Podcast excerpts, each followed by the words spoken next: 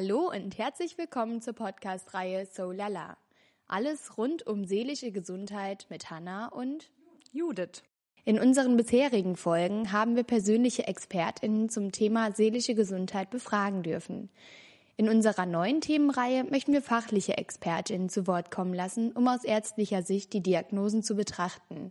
Hierzu befragen wir die Ärzte aus der Klinik Eichberg von Vitos Rheingau. Ja, und wir heißen heute herzlich willkommen die Frau Schulerus. Vielen Dank, dass Sie gekommen sind. Ich freue mich, dass Sie uns äh, ein paar Fragen beantworten wollen. Heute soll es ja um die Soziophobie gehen. Wir sind ganz gespannt, was, äh, mehr darüber zu lernen. Aber bevor wir starten, stellen Sie sich doch einfach kurz vor, bitte. Ja, hallo, vielen Dank für die nette Einführung.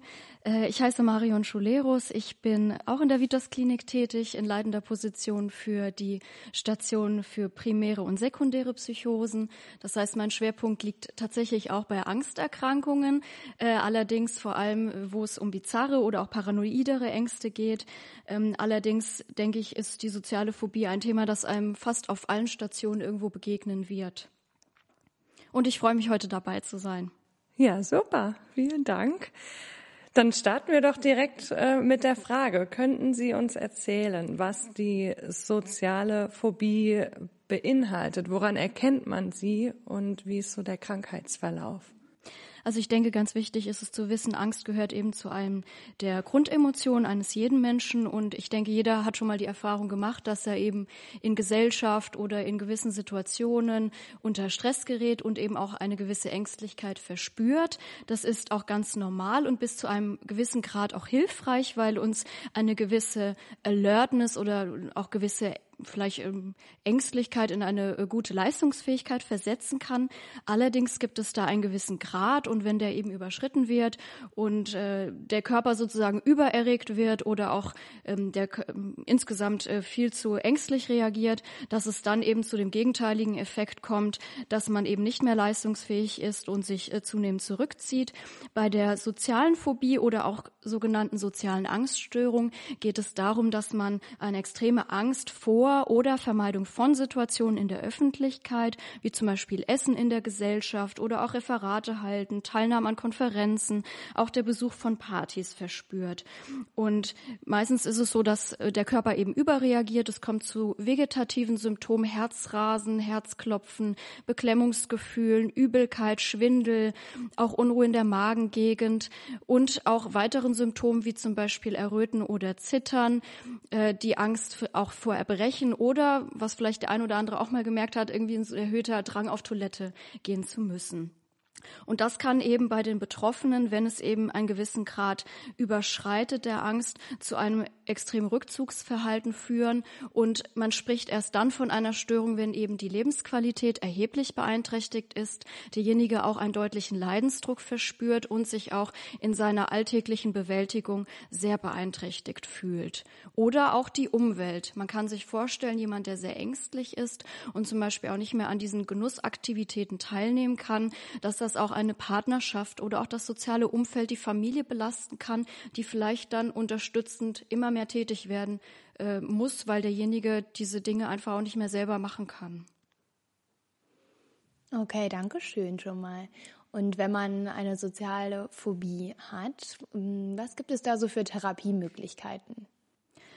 Also Wichtig zu wissen, bei der sozialen Phobie ist es eine Erkrankung, die auch ein, ähm, eine erhöhte Komorbidität hat. Also eine Angst kommt selten allein. Meistens haben die Betroffenen mehrere Angsterkrankungen oder auch depressive, ähm, also sogenannte affektive Störungen, Depressionen oder auch ein Substanzkonsum. Also bei bis zu 40 Prozent kann es eben zu Depressivität oder auch Substanzkonsum kommen. Man muss sich das so vorstellen, dass diejenigen sich zum Beispiel versuchen durch den Einsatz von Alkohol oder auch Cannabis oder auch Benzodiazepine, das sind so sedierende, angstlösende Medikamente, die Abhängigkeitspotenzial haben, sich selber zu medizieren und zu beruhigen.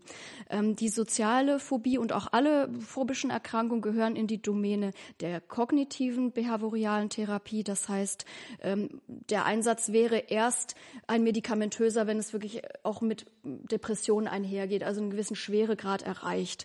Ähm, zur Psychotherapie ist zu sagen, da geht es darum, eben einmal zu erkennen, was ist überhaupt los mit mir, in welchen Situationen ähm, kommt eigentlich diese Angst, woher kommt sie, also so ein bisschen auch ähm, aufzuarbeiten. Gibt es vielleicht irgendwelche auslösenden Ereignisse, beschämende Erfahrungen äh, oder auch negative Lernerfahrungen, auf die das Ganze zurückzuführen ist, weil die Psychotherapie versteht sich immer als Hilfe zur Selbsthilfe. Der erste Schritt ist immer zu erkennen, ähm, was bringe ich vielleicht auch für gewisse Temperamentsfaktoren mit mir mit. Ähm, also es gibt ja Menschen, die sind einfach ängstlicher und nicht, ähm, haben nicht die Rampensau in sich und dann werden die das aber auch nie sein. Das muss man vielleicht auch akzeptieren lernen, gewisse Begrenzungen, die eben man äh, auch mit sich bringt.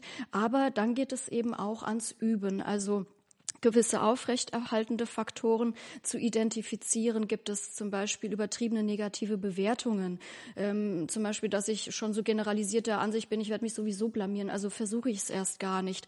Dadurch verhindert man aber auch, dass man korrigierende Erfahrungen macht, also dass es vielleicht doch klappen kann und zieht sich immer mehr zurück. Und es gilt eben therapeutisch aufzuarbeiten, welche Eigenanteile sozusagen an dieser Störung aufrechterhalten sind, welche auslösend sind und sich diesen eben auch in therapeutischer Begleitung Begleitung zu stellen. Das kann man imaginativ machen, also vielleicht auch so eine Liste erstellen mit Situationen, die weniger angstbehaftet sind und welchen, die maximal angstbehaftet sind.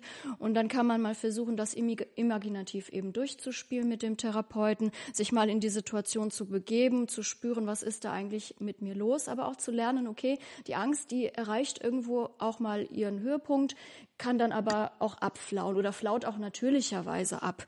Äh, das ist eine wichtige Erfahrung. Und dann geht's irgendwann ans Eingemachte, dass man sich tatsächlich dann auch diesen Situationen live stellt. Also dass man zum Beispiel erstmal eine Situation auswählt, die weniger Angst macht. Das kann zum Beispiel ein Einkauf sein oder so. Ähm, oder vielleicht auch äh, vor dem Partner mal irgendwie was vorzutragen oder auch in therapeutischer Begleitung eine Situation eben äh, durchzuleben und die danach zu arbeiten und dann sich sozusagen schrittweise zu steigern. Also sprich die Exposition, die Konfrontation, weil wir wissen eben heute, dass Angsterkrankungen sich vor allem deswegen so konifizieren und manifestieren, weil diejenigen sich eben auch extrem zurückziehen, sich diesen Situationen gar nicht mehr stellen und es dann irgendwann so zu einer Überkatastrophisierung auch dieser Situation kommt. Also dass man damit so extreme Ängstlichkeiten verbindet und dann gar nicht mehr merkt, dass das eigentlich ja auch übertrieben ist und dass man es halt doch bewältigen kann. Die zweite Säule wäre, wenn es eben eine gewisse Schwere erreicht oder auch Komorbiditäten eine Rolle spielen. Das hängt jetzt halt von der Komorbidität ab. Bei einer begleitenden Suchterkrankung würde man eben eine körperliche Entgiftung, gegebenenfalls auch stationär, empfehlen müssen. Bei einer gewissen Schwere der Depression auch eine stationäre Behandlung und eben dann auch den Einsatz von Antidepressiva, die serotonerg wirksam sind. Das ist so die First-Line-Therapie, wenn es jetzt um Medikationseinsatz geht. Wichtig ist aber, ähm, weil im ambulanten Bereich manchmal der, auch der Fehler passiert oder wie und mir auch stationär oft Patienten begegnen, die eben mit so Medikationen kommen wie Benzodiazepinen. Die wirkt zwar beruhigend, ist aber abhängigkeitserzeugend und diejenigen tun sich da keinen Gefallen auf Dauer. Ja, ja vielen Dank. Das war schon einige Fragen von uns beantwortet. Ähm, was ist denn jetzt aber der Auslöser? Was kann der Auslöser sein von so einer sozialen Phobie? Woher kommt das? Also in der Psychiatrie geht man bei allen Erkrankungen von einem multifaktoriellen Geschehen aus. Das bedeutet, es gibt auch eine genetische ähm, Komponente, die bei Angsterkrankungen, sagt man so, bis zu 20 bis 40 Prozent ausmachen kann. Das, dafür kann man nichts, das ist einfach eine genetische Ausstattung, die man eben mitbringt. Aber das ist nicht allein der Auslöser. Es gibt, also diese genetische Belastung kann eben dazu führen, dass das Gehirn oder das Angstzentrum etwas übererregbar ist. Also dass zum Beispiel Reize, die bei einem anderen vielleicht eine viel höhere Schwelle haben, bis sie überhaupt zur Angst führen, bei jemandem, der eben so eine genetische Ausstattung hat, eben früher Angst auslösen und dann auch heftiger. Weiterhin gehören auch Temperamentsfaktoren dazu. Also jeder hat unterschiedliche Persönlichkeitsmerkmale. Der eine ist gehemmter, der eine ist ähm, risikofreudiger, der eine möchte auf der Bühne in erster Reihe stehen und genießt den Applaus und der andere möchte eigentlich eine Bühne äh, nur von der anderen Seite sehen. Ähm, da gibt es ganz unterschiedliche Ausprägungen. Das hatte ich ja auch vorhin erklärt. Es ist auch wichtig, eben sich gut zu kennen und auch zu wissen, was man vielleicht so mitbringt und wo man vielleicht aber auch nicht hinkommt. Also aus jemandem, der sehr ängstlich ist, dann vielleicht jemanden zu machen, der dann auf der Bühne steht. Das sind vielleicht dann etwas unrealistische Ziele für die Therapie. Ähm, dann spielen natürlich auch frühe Erfahrungen eine Rolle, also gewisse ablehnende Erfahrungen oder auch ein überprotektiver Erziehungsstil der Eltern kann ähm, also nicht allein ursächlich sein, aber auch mit dazu beitragen. Also wenn ähm, Eltern zum Beispiel auch sehr ängstlich sind und diese Ängstlichkeit eben auf Kinder übertragen, sodass die auch lernen, dass gewisse Situationen eben ähm, mit Vorsicht zu genießen sind oder ja übervorsichtig agieren, kann das auch ähm, eine soziale Phobie fördern. Und auslösende Faktoren sind meistens tatsächliche beschämende Erfahrungen. Man kann sich vorstellen, die hat jeder von uns irgendwann mal gemacht oder eine gewisse Unzufriedenheit erlebt in einer Situation, wo man sich vielleicht an eine Herausforderung gestellt hat und die nicht so gemeistert hat, wie man sich das gewünscht hatte oder ja mit der Erwartung, mit der man rangegangen ist. Also es kann auch was Banales sein, wie ein Referat in der Schule, das kritisch bewertet wird oder auch die Ablehnung in einer gewissen Gruppe. Meistens beginnt ja die Störung auch in der Adoleszenz, also im Heranwachsen. Auch gewisse Veränderungen, die mit der Pubertät einhergehen, äh, spielen eine wichtige Rolle. Die Selbstfindung, Ablösung von den Eltern, das Heranwachsen, das Heranreifen, seinen Platz irgendwo in der Gesellschaft oder auch in einer Gruppe zu finden. Die Peer Groups, die Akzeptanz in dieser ähm, und damit verbunden eben auch Rückschläge oder negative Erfahrungen können dazu führen, dass es eben so, zu so ungünstigen ähm, Prozessen kommt, dass man eben überängstlicher wird oder sich auch zunehmend negativ bewertet. Und dann spielt, wie gesagt, eine Rolle, wie verhält man sich dann. Ähm, je mehr man auch in den Rückzug geht, desto größer ist die Gefahr, dass sich äh, solche Überzeugungen oder Fehlannahmen oder auch übertriebenen Ängste auch chronifizieren und manifestieren.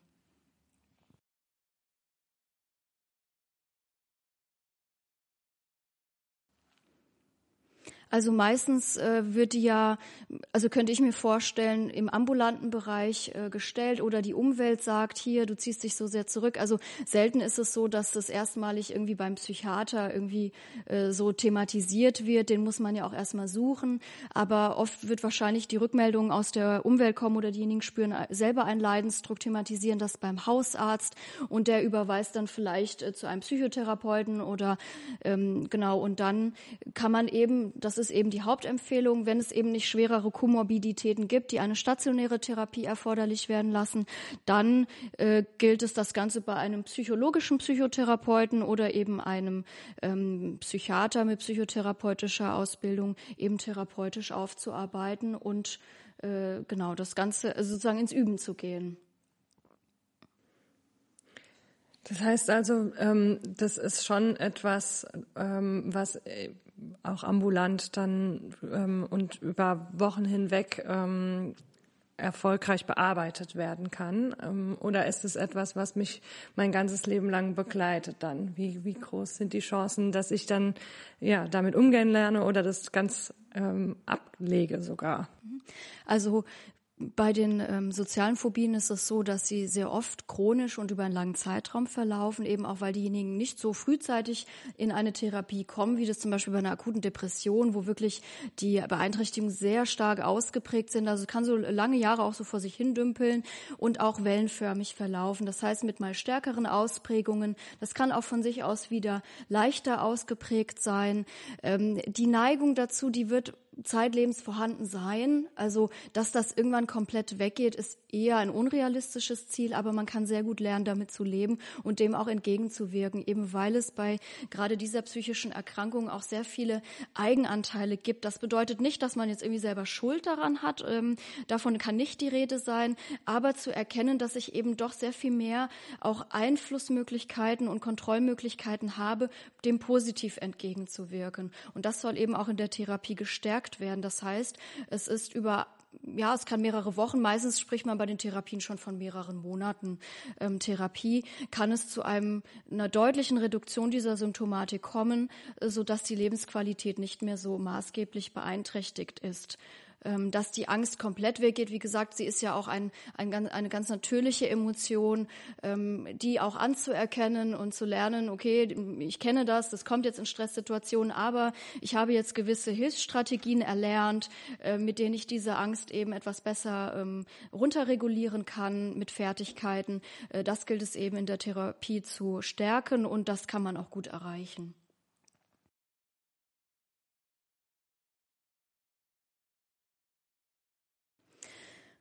Also Medikamente können sehr gut wirksam sein, wenn die Indikation besteht, dass man sie einsetzen soll. Bei einer rein sozialen Phobie würde man eher den Schwerpunkt erstmal auf einer psychotherapeutischen Behandlung ähm, belassen. Ja, ähm, also da hat äh, die Psychotherapie sehr gute Wirksamkeiten ähm, in, in Studien erwiesen und der Medikationseinsatz nicht immer ein Vorteil.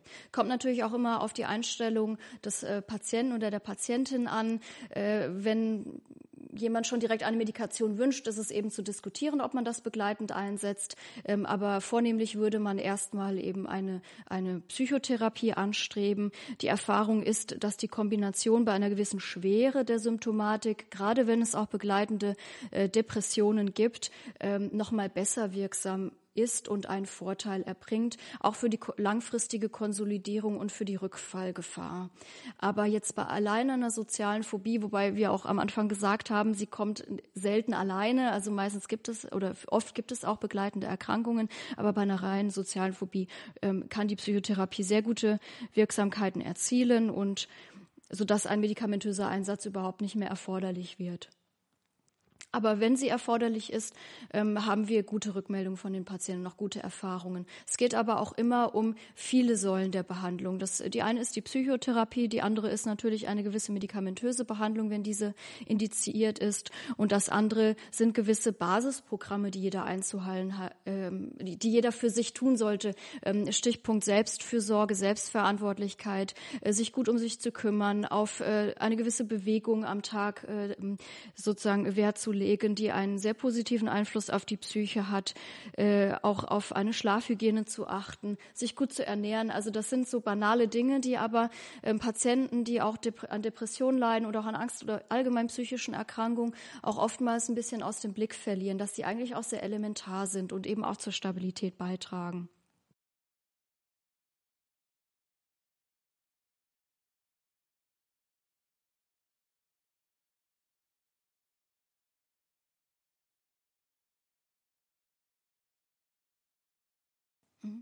Ja, also jeder kann auf jeden Fall eine Psychotherapie machen.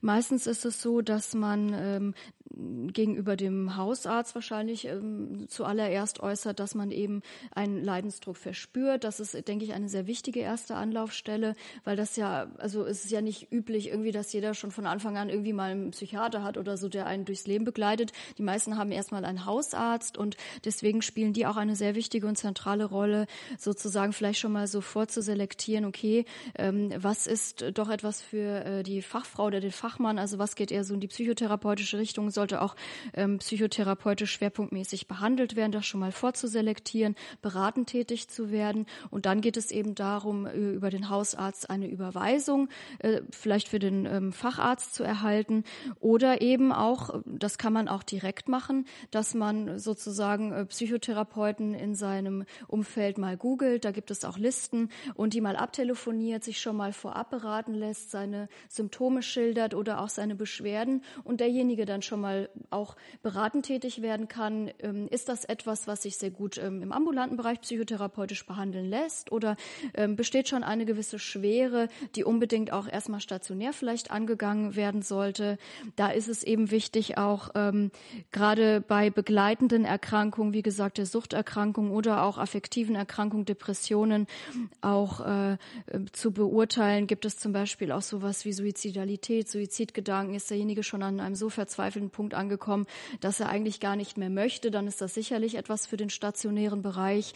Also da schon mal vorzuselektieren. Ansonsten kann sich jeder dann, wenn er jemanden gefunden hat, der zum Beispiel prinzipiell Plätze frei hat, sich anzumelden. Und dann ist es eigentlich mehr die Arbeit des äh, Psychotherapeuten oder der Psychotherapeutin, dann einen Antrag bei der Krankenkasse zu stellen, ähm, genau eine gewisse Stundenanzahl erstmal zu beantragen und dann auch darzulegen und zu argumentieren, warum es so wichtig ist. Und meistens ist es eben deswegen so wichtig, weil wir wissen, dass je länger eine Symptomatik besteht, die ähm, Chronifizierungsgefahr erhöht ist, was dann natürlich zu viel weiteren Problemen führt im weiteren Verlauf.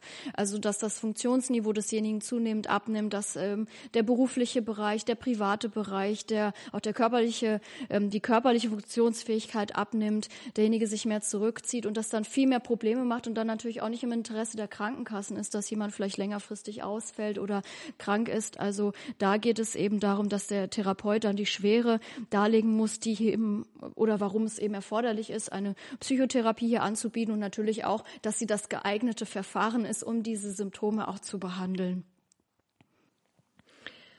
Ja, super. Und das ist, äh, sind ja wirklich äh, richtig gute Tipps und Informationen gewesen. Ähm, Im Zweifelsfall darf sich natürlich auch jeder, ich meine, es gibt ja auch Psychiatrien, jeder hat einen Arzt vom Dienst. Ähm, Im Zweifelsfall kann man sich natürlich auch an Kliniken wenden, ähm, an psychiatrische Kliniken. Wir können auch beratend tätig werden und schon mal auch Tipps geben. Okay, ist das eher was für uns, also für den stationären Bereich oder für den ambulanten Bereich? Also ich denke, im Zweifelsfall nicht zögern, einfach nachfragen sagen und dann können wir auch mithelfen, an die richtigen Stellen zu verweisen. Das war doch ein schönes Schlusswort. Das, vielen Dank für die ganzen Informationen. Wir sind äh, sehr froh, dass Sie hier gekommen, heute hergekommen sind und uns diese Fragen beantwortet haben. Vielen Dank, dass wir von Ihrem Wissen profitieren können. Ja, sehr gerne.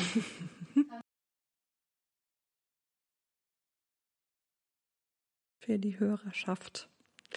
Ja, also ich bin heute auch mit einer gewissen Ängstlichkeit hierher gekommen. Ich habe ja keine Vorerfahrung mit Podcasts, aber ich denke, es ist äh, wichtig, sich auch Herausforderungen zu stellen und äh, von daher ähm, genau möchte ich auch äh, nach draußen appellieren. Also wenn es Beschwerden gibt, ähm, ich finde es auch gut. Wir wir versuchen ja auch sehr der ähm, Entstigmatisierung psychiatrische Erkrankungen entgegenzuwirken und ich denke, ein ein offener Diskurs ist da ganz wichtig und auch die Erfahrung zu machen, dass eigentlich also ich kann jetzt keine Zahlen nennen, aber ähm, jeder auch mal im Laufe seines Lebens eben mit Problemen im psychischen Bereich konfrontiert sein kann ähm, und es eben auch gewisse Schicksalsschläge gibt, die schwierig zu bewältigen, sind. Aber unsere Erfahrung ist, dass man das äh, zusammen und auch äh, gemeinsam sehr gut bewältigen kann. Man muss eben aber die Hilfe annehmen. Diesen Schritt kann einem keiner abnehmen.